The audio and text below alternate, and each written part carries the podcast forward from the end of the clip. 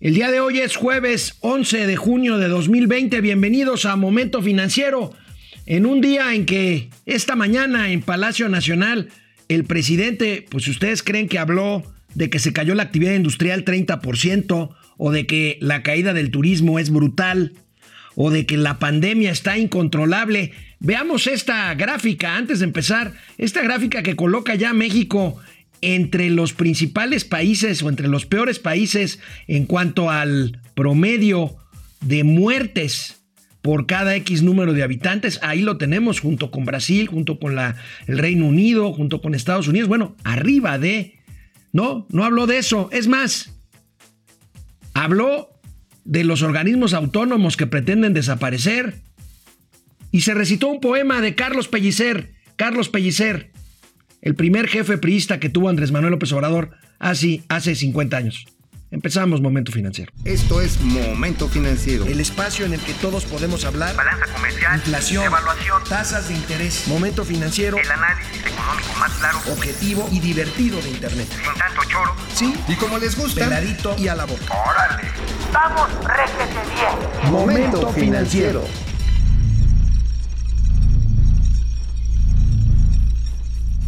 Hoy nos encontramos en diversos periódicos eh, publicados aquí en la Ciudad de México eh, con opiniones que rechazan lo que nosotros adelantábamos ayer aquí en Momento Financiero, la propuesta que hace el senador Ricardo Monreal para desaparecer tres instituciones autónomas del Estado mexicano, el Instituto Federal de Telecomunicaciones, la Comisión Federal de Competencia Económica y la Comisión Reguladora de Energía.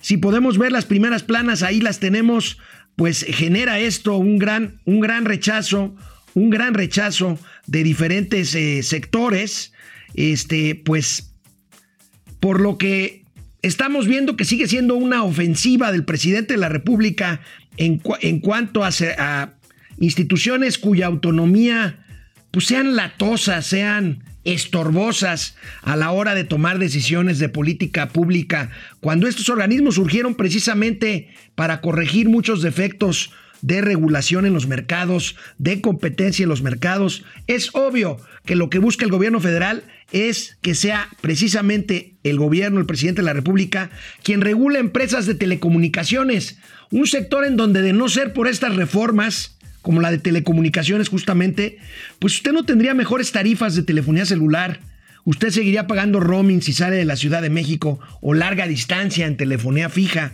o no habría competencia esta que hay ahora para ofrecer los servicios de telecomunicaciones y de televisión abierta, grave. No les gustan los organismos autónomos, aunque el presidente dice que él no conocía esta iniciativa. ¿Podría beneficiar esta fusión del IFT y COFESE? Bueno, pues yo no conocía de esta iniciativa. Hay que eh, recordar que los eh, legisladores obviamente tienen capacidad, capacidad, tienen facultades para presentar reformas, iniciativas de ley. Eh, no solo es el Ejecutivo, entonces ellos eh, presentan iniciativas. No sabía de esta iniciativa eh, de eh, el senador Ricardo Monreal, pero si ayuda a reducir los gastos cuando la conozca, ¿no? si es para ahorrar, estoy de acuerdo porque hubo muchos excesos en la creación de organismos, muchos eh,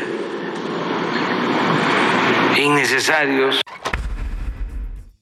Pues no conocía esta iniciativa el presidente de la República, pero dedicó la siguiente media hora o 40 minutos a hablar de estos organismos que quieren desaparecer. Incluso desplegó ahí el organigrama, por ejemplo, de la Comisión Federal de Competencia y del IFT, del Instituto Federal de Telecomunicaciones, bueno, pues no quiere el presidente, ya hemos visto lo que hizo con la Comisión de Derechos Humanos, que puso allá Rosario Piedra Ibarra, que no ha dicho esta boca es mía en la violación de derechos humanos, y habló, por ejemplo, para variar, de que el criterio, el criterio son los sueldos, el criterio es ahorrar. Recuerden que la Suprema Corte de Justicia dio palo al presidente de la República y negó que se les bajara el sueldo a estos comisionados de estas instituciones. A ver.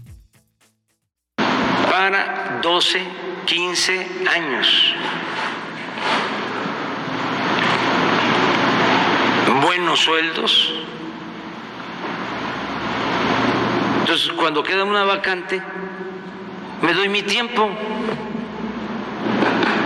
porque no hace falta. Si hay un organismo de nueve ¿sí? y hay cinco, pues esos... Y nos ahorramos los sueldos. Vamos ahorrando. Si fuese algo así urgente, no, pues hay que tener eh, completo al grupo, porque son decisiones eh, trascendentes, fundamentales para el desarrollo de México.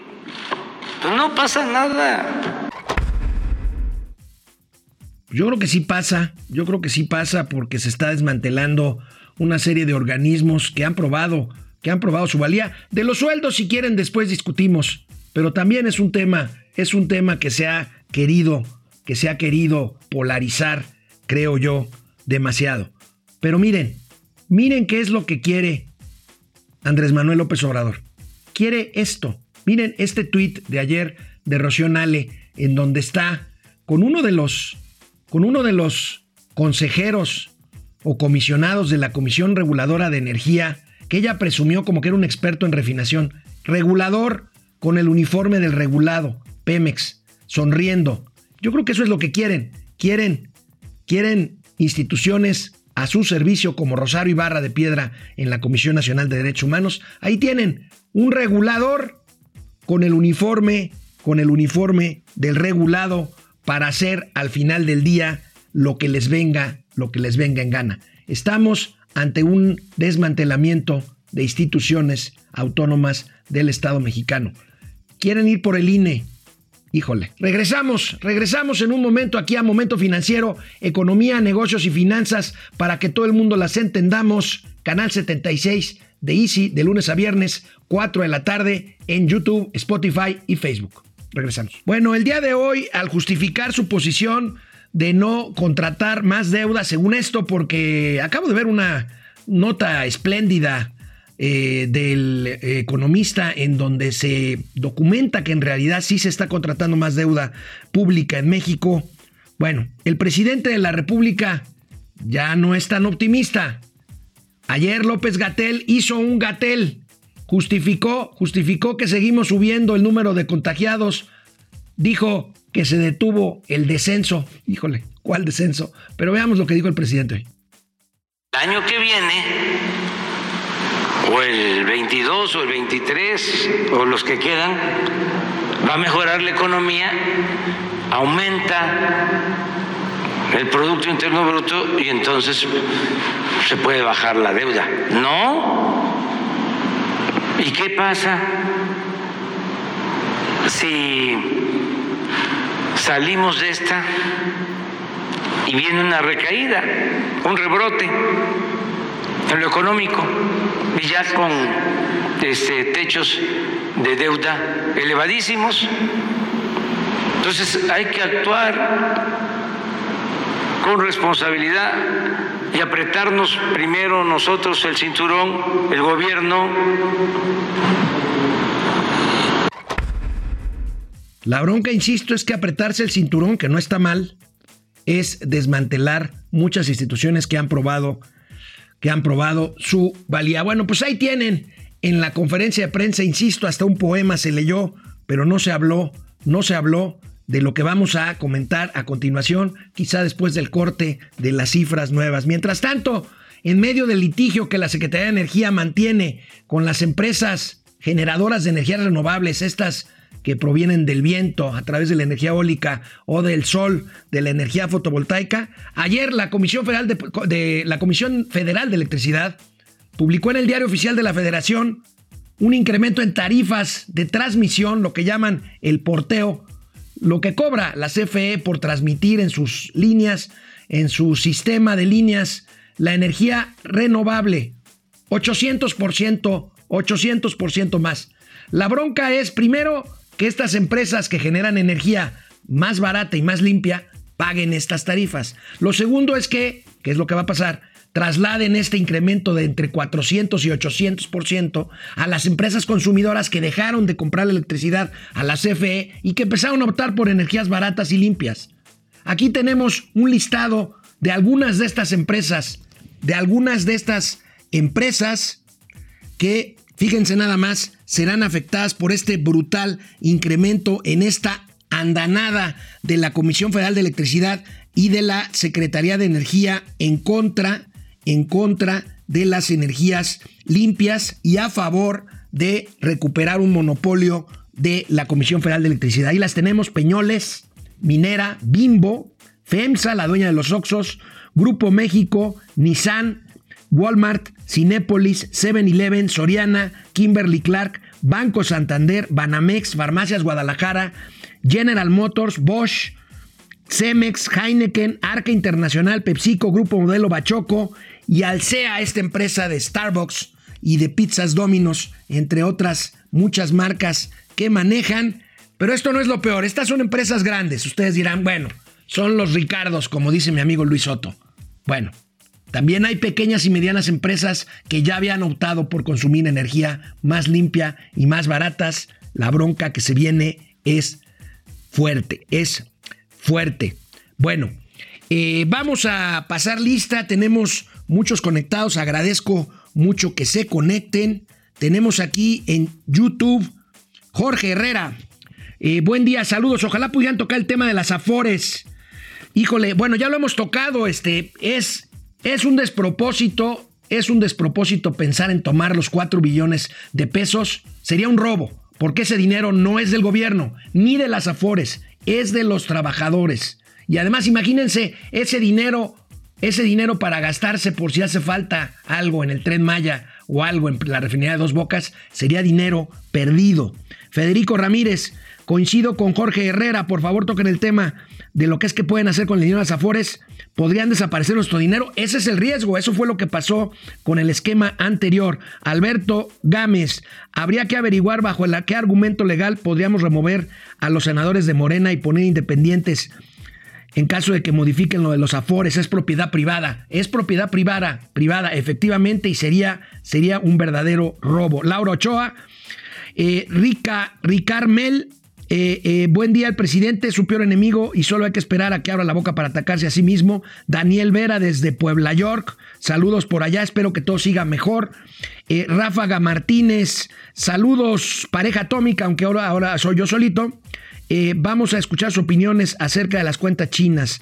Flesh Roy, Flesh Roy, fusionar estas dependencias es como pensar que tu médico puede ser cardiólogo, neurólogo y urólogo. Efectivamente, efectivamente es un buen símil el que haces.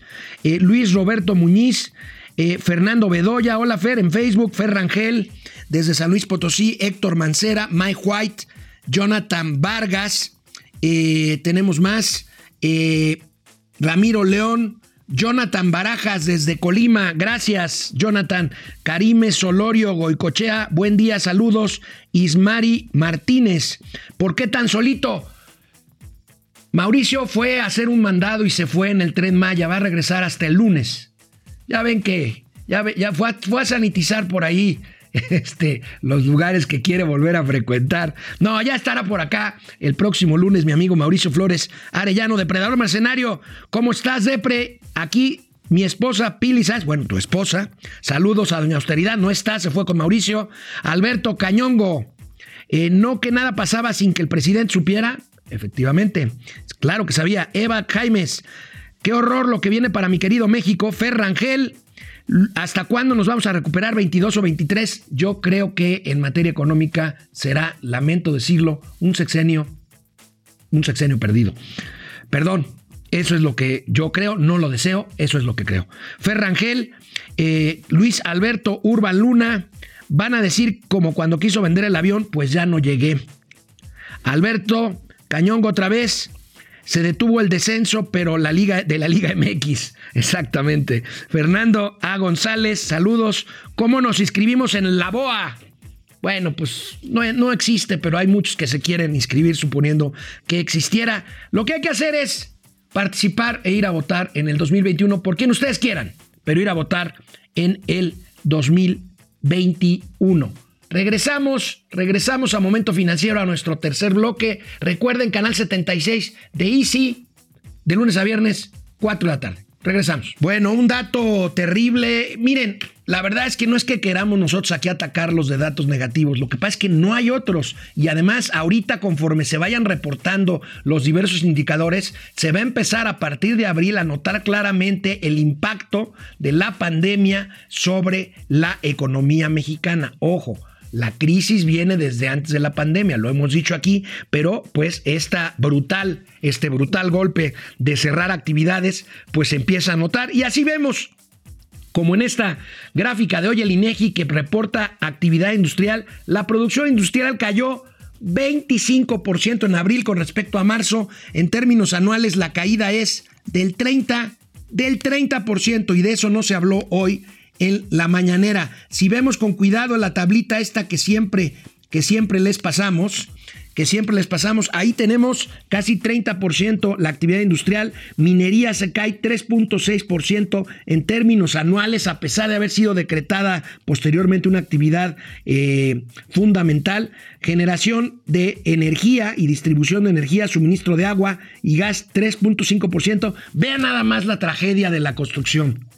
38.4% de caída, al igual que las industrias manufactureras se caen 35.5%, seguirán cayendo. ¿Por qué? Porque Estados Unidos, nuestro principal comprador de productos manufactureros, pues también se está cayendo, también se está cayendo dramáticamente. Y bueno, otra, el turismo. Ya hemos hablado aquí del turismo y pues esta nota del economista pues eh, clarifica, clarifica con mucha puntualidad que las divisas turísticas cayeron 93.7% durante abril. Ya Cancún está abriendo paulatinamente su actividad turística. Esperemos que se recupere pronto. Se ve difícil. Y la gráfica, la gráfica dramática de esta caída en ingreso de turistas internacionales eh, durante eh, abril. Ahí tenemos esta dramática caída que empieza a ver, como lo veremos también en otros indicadores, empieza a verse el tamaño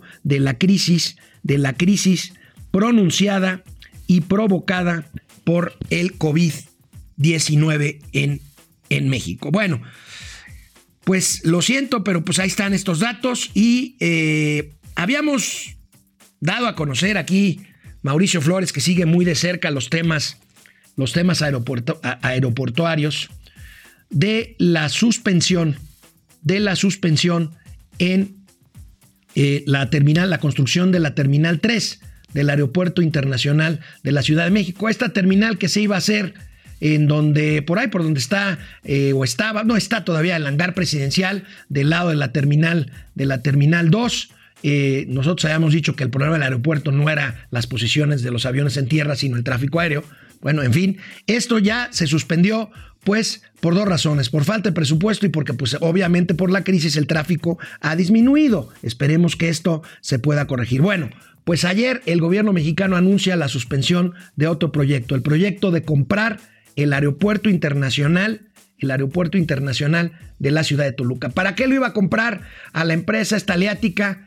Pues para contar con la propiedad del aeropuerto y hacerlo junto con la terminal de Santa Lucía que se está construyendo por parte de la Secretaría de la Defensa Nacional, ahí donde están sacando mamuts como si fuera una fosa común del cataclismo prehistórico. Bueno, pues a, partir de ahí, Santa Lucía, el aeropuerto actual de Benito Juárez y Toluca serían el sistema aeroportuario este que alguna vez funcionó razonablemente bien. ¿Se acuerdan cuando tronó Mexicana de Aviación allá en el sexenio Calderón? Bueno, eh, todas las líneas aéreas, fundamentalmente Interjet y Volaris, que estaban trabajando en un muy dinámico aeropuerto de Toluca se vinieron a la Ciudad de México y dejaron pues materialmente en el abandono. Tenemos este cuadro de reforma en donde se ve claramente la caída también de pasajeros en este aeropuerto internacional de Toluca. Se suspende la compra, no sé qué vaya a pasar con esto. Insisto, ya se había cancelado la Terminal 3 del Aeropuerto Internacional de la Ciudad de México, pero aquí la pregunta que yo les hago a ustedes, si son capaces de cancelar la Terminal 3 del Aeropuerto de la Ciudad de México, si son capaces de cancelar la compra del Aeropuerto Internacional de Toluca, pues no podremos, no podremos sugerir por ahí que puedan posponer las propias obras de Santa Lucía o las del Tren Maya, aunque Mauricio Flores Arellano se enoje o las de la refinería de dos bocas que están ahora bajo el agua, pues, híjole, híjole. Bueno, vamos a ver quién más está por aquí conectado. Em, a ver, a ver, a ver, a ver. Échenmelos, échenmelos a todos, hombre. Con todos podemos. Luis Roberto Muñiz en Facebook. Eh, Héctor Mancera. Jonathan Barajas desde Colima, excelente programa. A ver si nos dice Jonathan cómo siguen las cosas en Colima. Estaban ahí pues eh, desbordadas las partes lamentablemente de la, de la seguridad. Eh, Carmen Solorio Goicochea, buen día, saludos. Ismari Martínez, eh, Eva Jaimes, Fernando A. González, saludos. Ferrangel, no que iba a ser una triada entre los tres aeropuertos, pues sí, eso es lo que se supone, aunque fíjense que no han podido documentar que puedan funcionar simultáneamente el aeropuerto actual con Santa Lucía. Yo no he visto ningún documento todavía que avale esta posibilidad. Creo que no va a ser posible. Rocío Hernández, Gustavo David Bourne, sálvese quien pueda. esto se va a poner color de hormiga. Vamos a ver quién más está por aquí en YouTube. Qué triste, México está siendo descuartizado por López. Es increíble que nuestro país, siendo tan rico en recursos naturales que se puedan aprovechar, López rencoroso y vengativo. Sí, bueno, mira, a mí sí me parece que hay un tema, este, este sentimiento que, que expresa el presidente cuando se refiere a cosas hechas por gobiernos anteriores, en lugar de ponerse a ver qué que no todo debe de ser malo, hay cosas que pueden ser perfectamente reaprovechables. Gerardo Palma, hola, yo firmé un contrato con la Fore que escogí, ¿me puedo amparar para que se quede mi dinero en donde yo escogí desde un inicio? Sí, sí, sí, sí. Ahora, vamos a esperar, todavía no hay una iniciativa,